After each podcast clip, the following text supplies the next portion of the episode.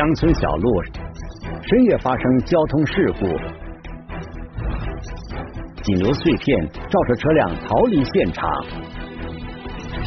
是偶发事件还是蓄意而为？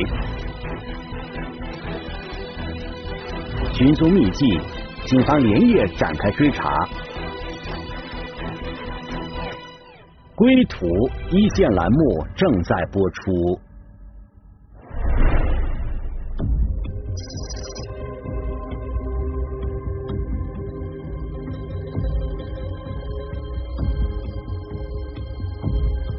二零二零年八月四日晚上，李强忙完了一天的工作，准备骑车回家。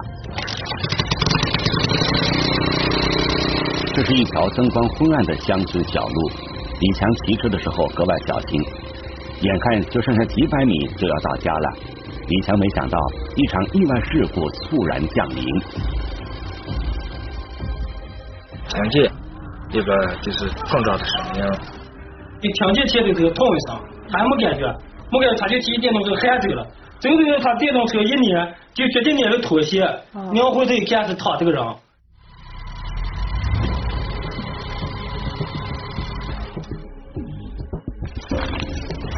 李强定睛一看，只见路边的草丛里躺着一个人，一动也不动。这个人是谁？他为什么躺在这里？是喝醉了酒，还是遭遇了事故？跑这一辆男子，呃，然后他不知道这个男子是什么情况。绑上贴哈，再有点绑上一个人有点着怕，搁那上他娘我就给躺到了，吓得他小后上有点害怕。李强迅速联系了自己的姐姐和姐夫。二十二点二十一分，乌拉特前旗公安局接到了李强及其家人打来的报警电话。并随即安排民警赶到了现场。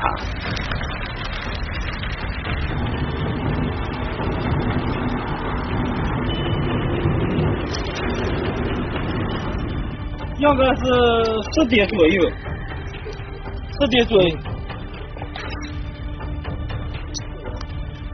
嗯，我们到达这个现场以后，嗯，发现这个男子就是已经没有这个生命特征了。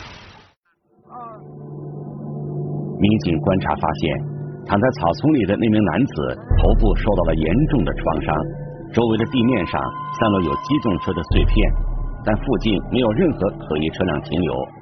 种种情况表明，这是一起涉嫌交通肇事逃逸的案件。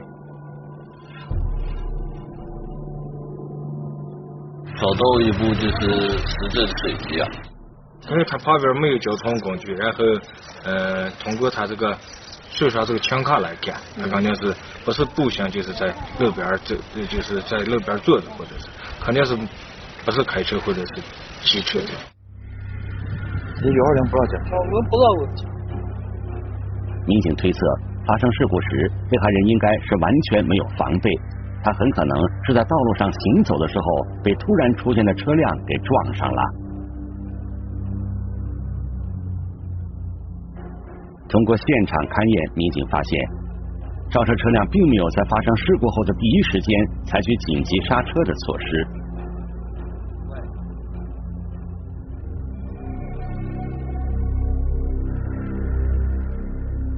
只能是判断车的它是由南由北向南，旁外后向南行驶的。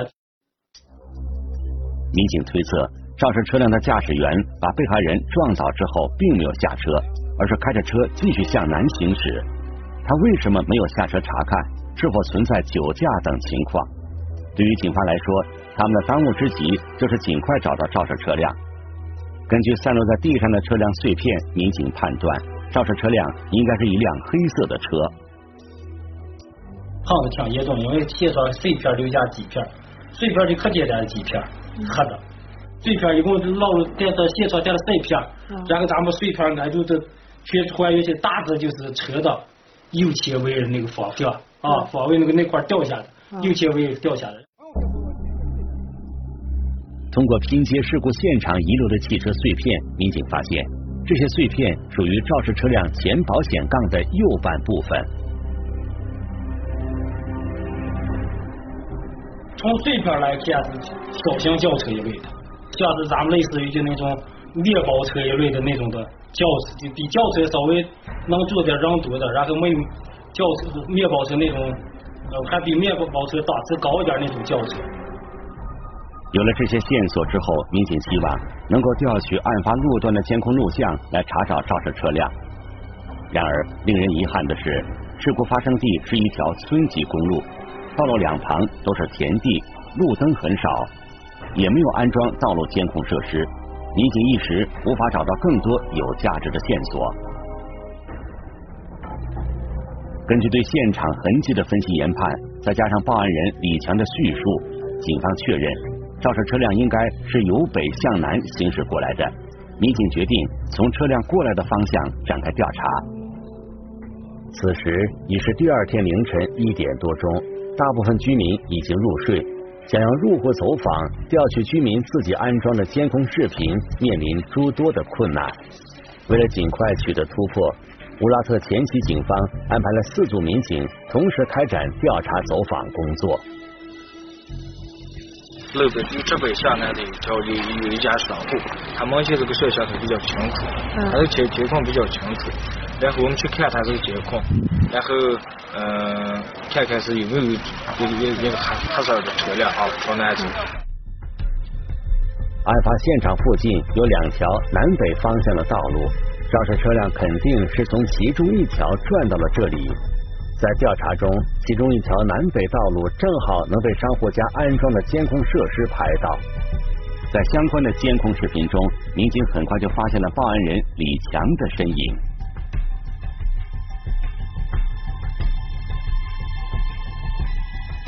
就这个人，这个群众，嗯，从十点零八分左右经过这个摄像头，他经过这个摄像头时候，这个摄像头离那个事故发生地点只有。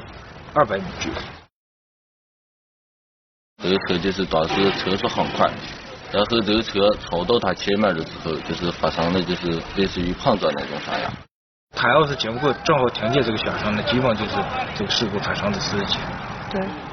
然后进一步确定了，这个车就肯定不是从这个正北向南行驶，因为这个摄像头没看见他，他只能是从那条没摄像头那条路，从那个水泥厂往前上。肇事车辆并没有出现在监控视频里，也就是说，这辆车不是从这条由正北向南的道路上开过来的，那就很可能是从另外一条南北向道路开过来的。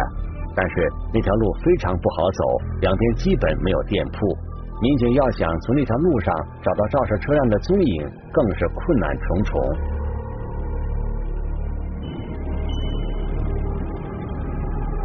无法从车辆行驶过来的方向取得突破，那能不能顺着肇事车辆逃走的方向进行追踪呢？民警决定迅速行动。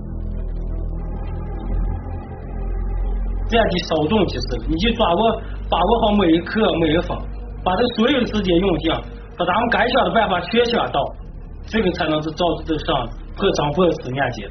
如果说朝这个腿咱们就看不见，那咱们就继续朝他就是个继续。行驶的方向，咱们再去看，然后我们就又平放了两个，一组去南宁二号，一组去南岳。然后我们就是我们去南岳的同时，就是正好这个路路边儿这个超市有一个监控。在这家超市安装的监控视频里，民警发现了一辆黑色越野车有重大嫌疑。这辆车经过这家超市的时间，正好是在事故发生后不久。事故是在十点两分，在十点一十二左右，三分钟左右经过他的基本跟我们这个事故发生时间跟他中间这个时间差是吻合的。看不清车号，只能看见大致的车厢，是跑完速度，因为当时速度很快。为了确认这个时间的准确性，民警专门做了模拟实验。我们去拿这个警车，专门又去呃模拟了一下，基本是差不多三分钟左右。但是他也是，而且速速度非常快，因为在这个村庄里面速度非常快，嗯，他们就他这个怀疑对他的怀疑又增大。仔细查看监控视频，民警发现这辆黑色越野车的顶部安装了行李架。根据事故的发生时间，民警推测，这辆车的主人当时应该是要回家，也就是说，他很可能就居住在附近的村庄里。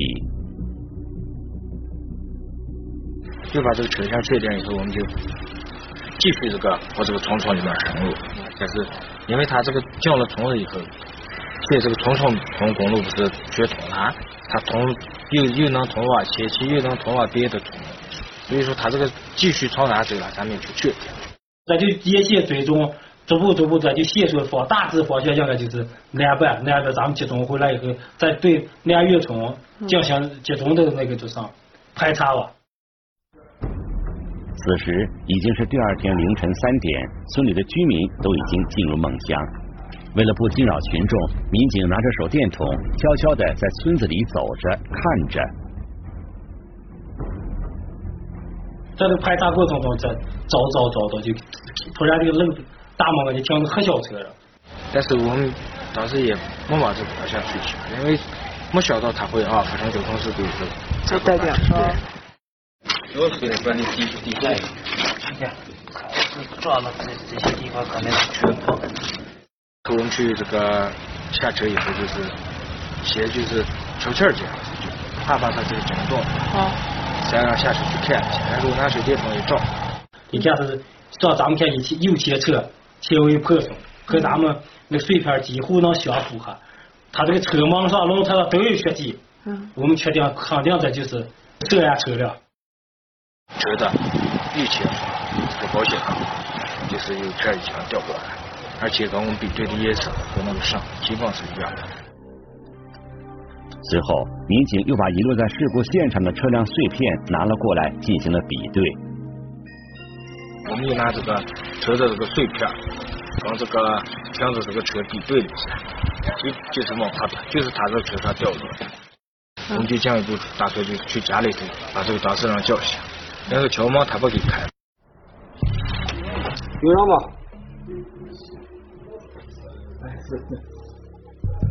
坐上来，坐上来。你坐不坐？坐坐。嗯，坐坐。三分。坐起来，三分。别动，别动，别动。这样以后把他叫起来，望一下他就说：“你今天晚上在哪来了？”他说：“他就在家哈睡的。”这门口那个车是不是你的？他说：“这个门口车是我的，你开没开？”不，我没开。来，穿上衣。嗯，上衣来。这名在床上酣睡的人叫韩某，民警闻到他的身上有一股浓烈的酒味儿。起初。韩某不承认自己有肇事逃逸的行为。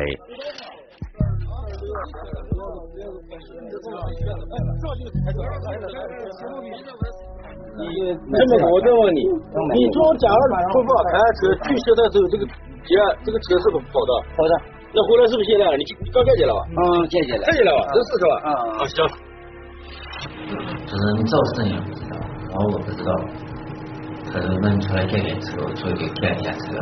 一看，我一看我的嘛，就这样的话，咱就是肇事，车因为前面不碰了。他还醉酒状态，不清醒。虽然睡虽然睡觉，但是他还是懵懵懂懂。就询问的过程中还不知道自己撞了人啊，就感觉咯啷一下，就像捏了石头那种感觉，还不知道自己把人撞撞了。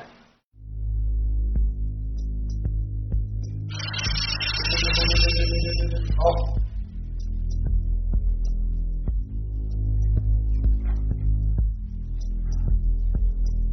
对不起，您喝酒了。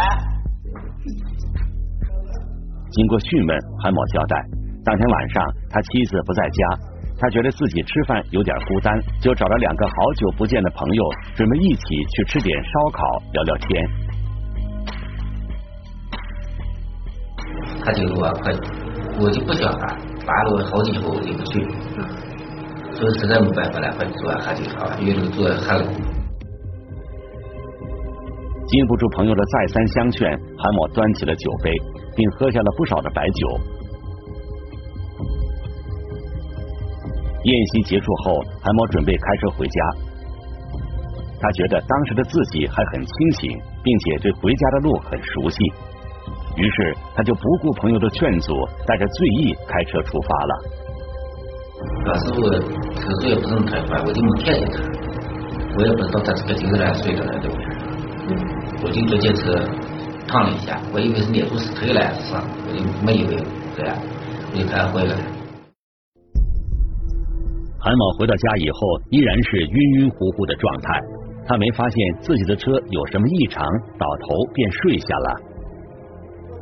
等他在醒来的时候，他意外的发现自己的身边围了一群民警。此时的韩某才恍然间意识到，当时他撞到的不是一块石头，而很可能是一个活生生的行人。通过咱们法医那是交强石化鉴定出化液血化液有是一百五十三点多浓度是，酒精浓度是一百五十三点啊，已经属于醉酒驾驾车了。目前，韩某因涉嫌交通肇事罪已经被批准逮捕，案件已经进入司法程序。民警也告诉我们，有些人在农村地区的道路上开车时，往往还抱有侥幸心理，认为农村道路偏僻，很少有警察去查酒后驾车。但是，他们没有考虑到农村地区的道路情况更为复杂。酒后开车的行为很可能会造成更为严重的后果。咱们农牧区的道路本来就比较复杂，嗯，道路多，然后窄，所以说咱发生交通事故的概率也比别的地方要大，然后这个后果咱们自己也承担不了。不要等到发生交通事故再才去后悔。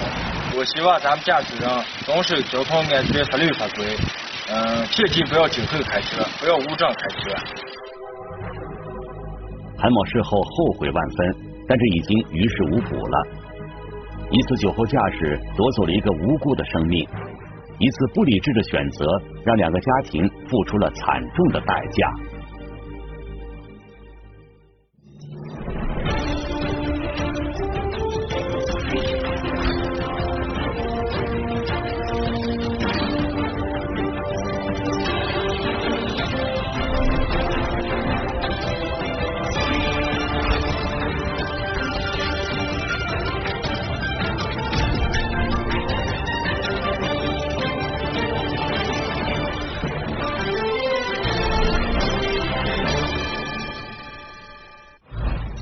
暗中侦查，伺机而动，哪料想突生变故，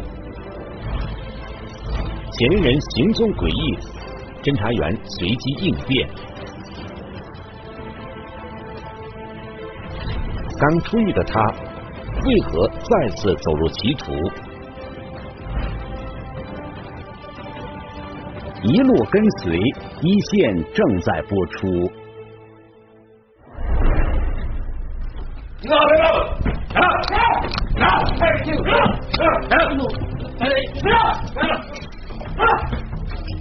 前的这一幕发生在二零二零年六月三十日，贵州省毕节市公安局七星关分局的侦查员在云南省昭通市的一家酒店房间内抓获了两名犯罪嫌疑人。这两人做了什么？毕节警方为何要跨省实施这场抓捕行动呢？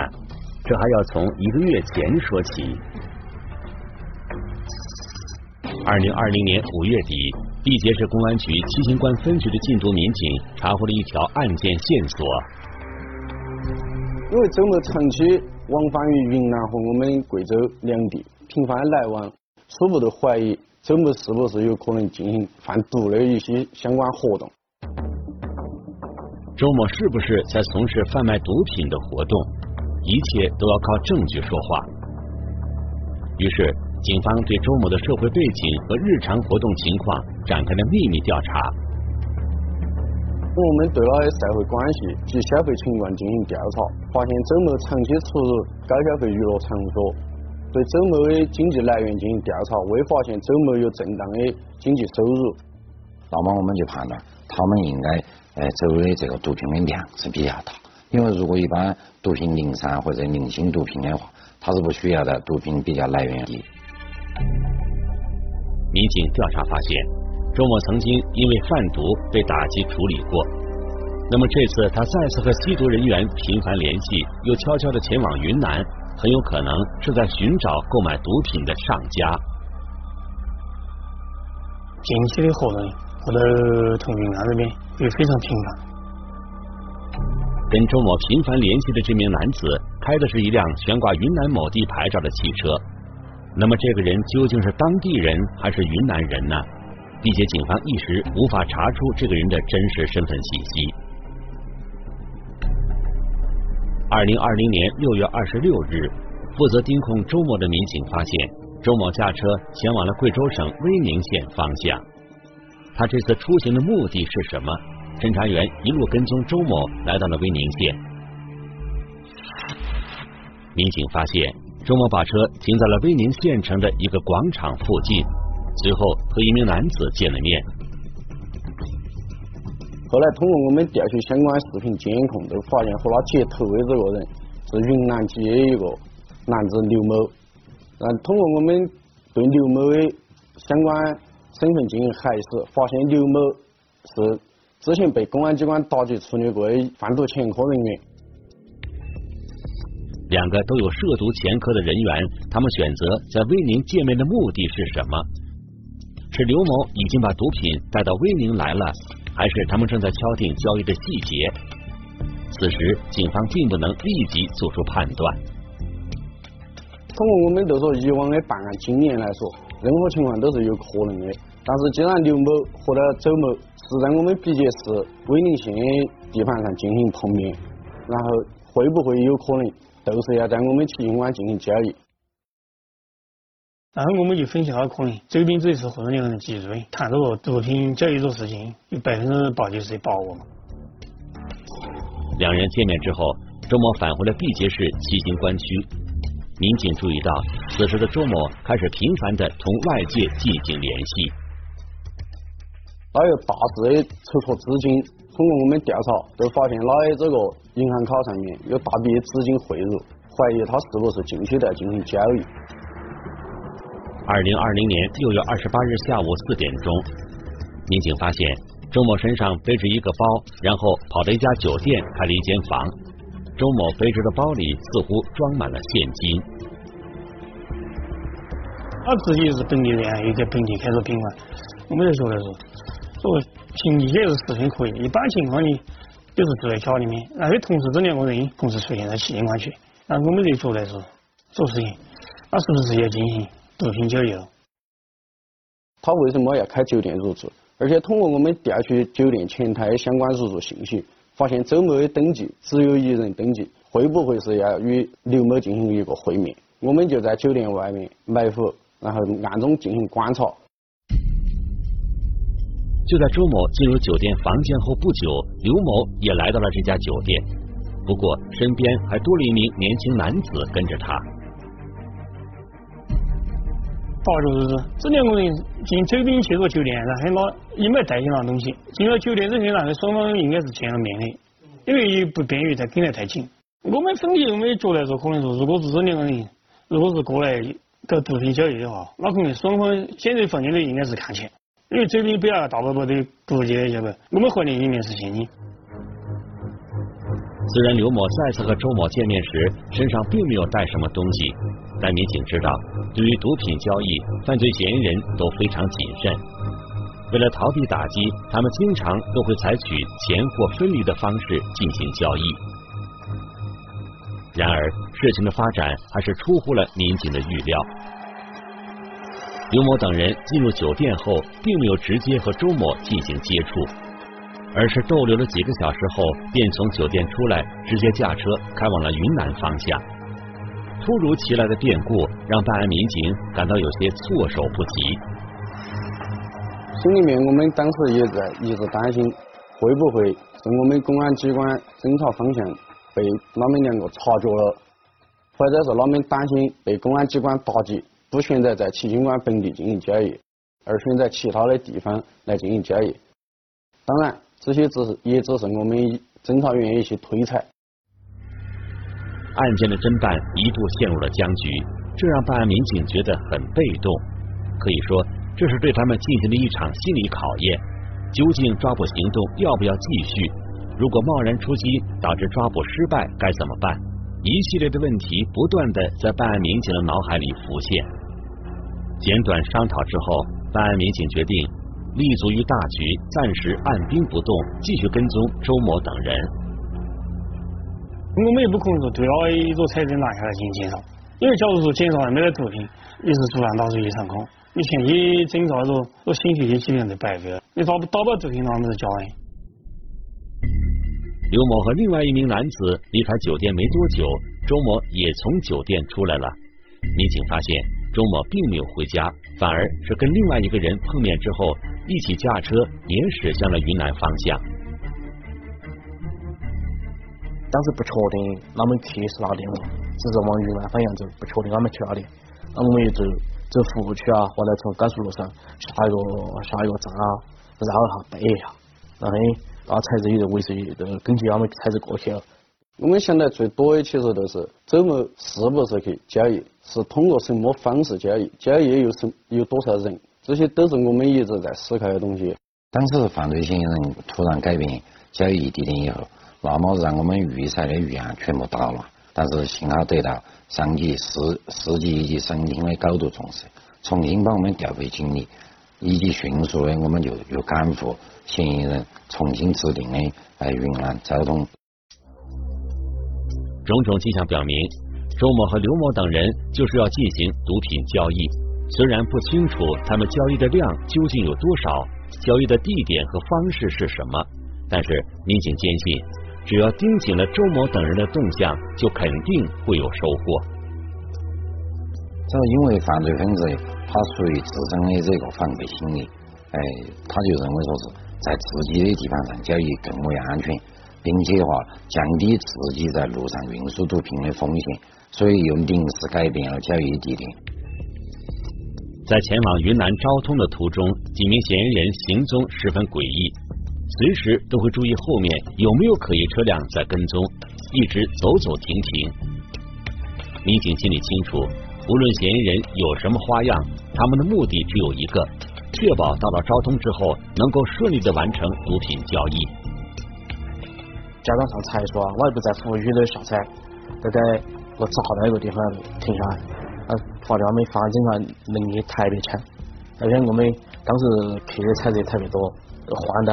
而且，呃，换的换车跟踪了嘛？一辆车如果说发家停下来了，我们另外另外一辆，呃，另外一辆车子呢，就尾随，就肯定慢慢跟你上去，现在车就往前面方向走。赶到云南省昭通市之后，民警发现刘某和周某分别住进了不同的酒店，但奇怪的是，他们并没有立即进行下一步的行动。整整一天时间，他们都没有任何接触。是不是他们发现了什么端倪，还是在等待交易的时机？这一切都显得很不平常。但他应该他们双方之间是在有在进行联系，应该是啊。哦，因为这情况我们也不是在掌握，我们只是根据我们外围相关情况来进行研判。不是开分，我们也没警动他，然后就是侦查员把车子开到离比较远的地方嘛，然后下车来进行一个跟踪、观察、布控。因为当时毕竟是跨省打击哦，然后我们分局的主任领导也，包括市局领导也开展个外协，请这个交通警方来协助我们破断案子。为了人赃俱获，两地警方联合商定了抓捕方案。然而，周某、刘某等嫌疑人却迟迟没有进行交易。当时来做什么？当时是不来交易，还是来试探性的来又来接头啊？做什么？我们不是太清楚，是不是进一步把那周某的那么多侦查事情？看似平静的一天过去了。两地警方也在有条不紊的进行着最后的部署，等待着嫌疑人下一步的动作。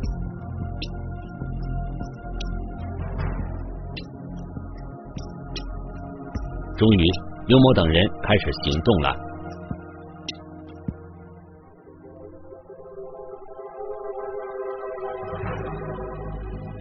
二零二零年六月二十九日晚上，办案民警发现。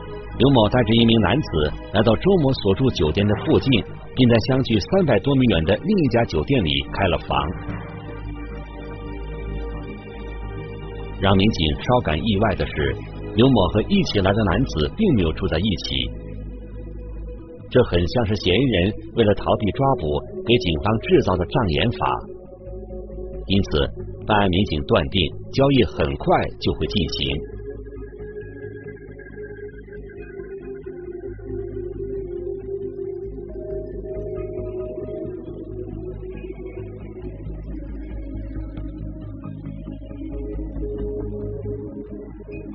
凌晨的时候，我们就发现刘某就到了周某所住住的酒店楼下，身上还背着一个海塞旅行包。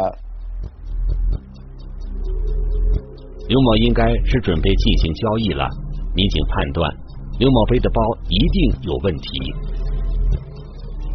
和刘某在一起以这个交通犯罪人有没有在车子上都拿一包黑色的旅行袋，装得鼓鼓的，这个旅行袋背起就上楼去了。一进去就在进房进入这个房间里面去了。当时我们看着看看着是样的，有极有可能是进行交易了。二零二零年六月三十日凌晨一时许，抓捕时机成熟，警方决定收网。办案民警兵分两路迅速出击，分别对两个酒店的嫌疑人实施了抓捕。到前台和前台服务员亮明身份，让前台服务员拿这个房间总卡，我们就把这个房间打开。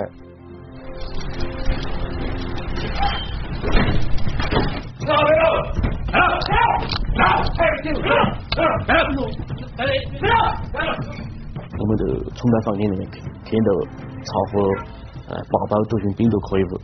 他们在交易毒品的时候，同时呃周某着一个马仔也在这个牛某房里面，也是进行权益交易。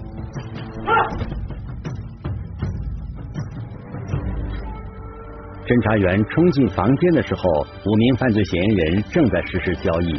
毒资和毒品均被当场查获。通过鉴定，犯罪嫌疑人交易的冰毒重量高达八千克。们年龄其实都不大，九零后。这八公斤毒品来自边境，而且含量特别高，一旦流入社会，后果真的不堪设想。所幸在毕节市公安局有关部门的指导和帮助下。七星湾分局成功侦破了该起案件，创下了二零二零年贵州禁毒大扫除专案行动以来毕节市单案缴毒量最大。在证据面前，刘某等人如实供述了他们贩卖毒品的相关事实。令人唏嘘的是，本案中的犯罪嫌疑人都是九零后，落网时负责提供冰毒的刘某才二十七岁。并且七年前他就曾因贩卖毒品被判处了有期徒刑六年，这才刚刚刑满出狱，就再次因涉嫌贩卖毒品而落入了法网。没有任何的正常经济来源，且正常的经济来源也支撑不起他们高消费，所以说他们就只有通过这个毒品违法犯罪来支撑消费，因为这一块的利润是比较大的，而且来钱也比较快。民警经过审讯得知。这批冰毒是刘某花了二十万元亲自到境外去购买的，而周某为了买到这批毒品，也花费了很多的心思。周某带钱不够啊，需要有些钱先需要做这个刷 POS 机，后头没通过询问说是问了他们不通过那微信转账啊、银行转账啊，他说一个是转不到多，二个可能留下证据，通过刷 POS 机都来说是留下犯罪证据更少。毕节警方一路追踪，打掉了这条云南昭通到贵州毕节之间的贩毒通道。刘某等五名犯罪嫌疑人无一漏网，等待他们的是法律的审判。而且的，他应该也遭几十万。他自己买了个白色奔驰车，啊，白色奔驰车几十万。他没有个正当职业，钱从哪里来嘛？就是从毒品身上来。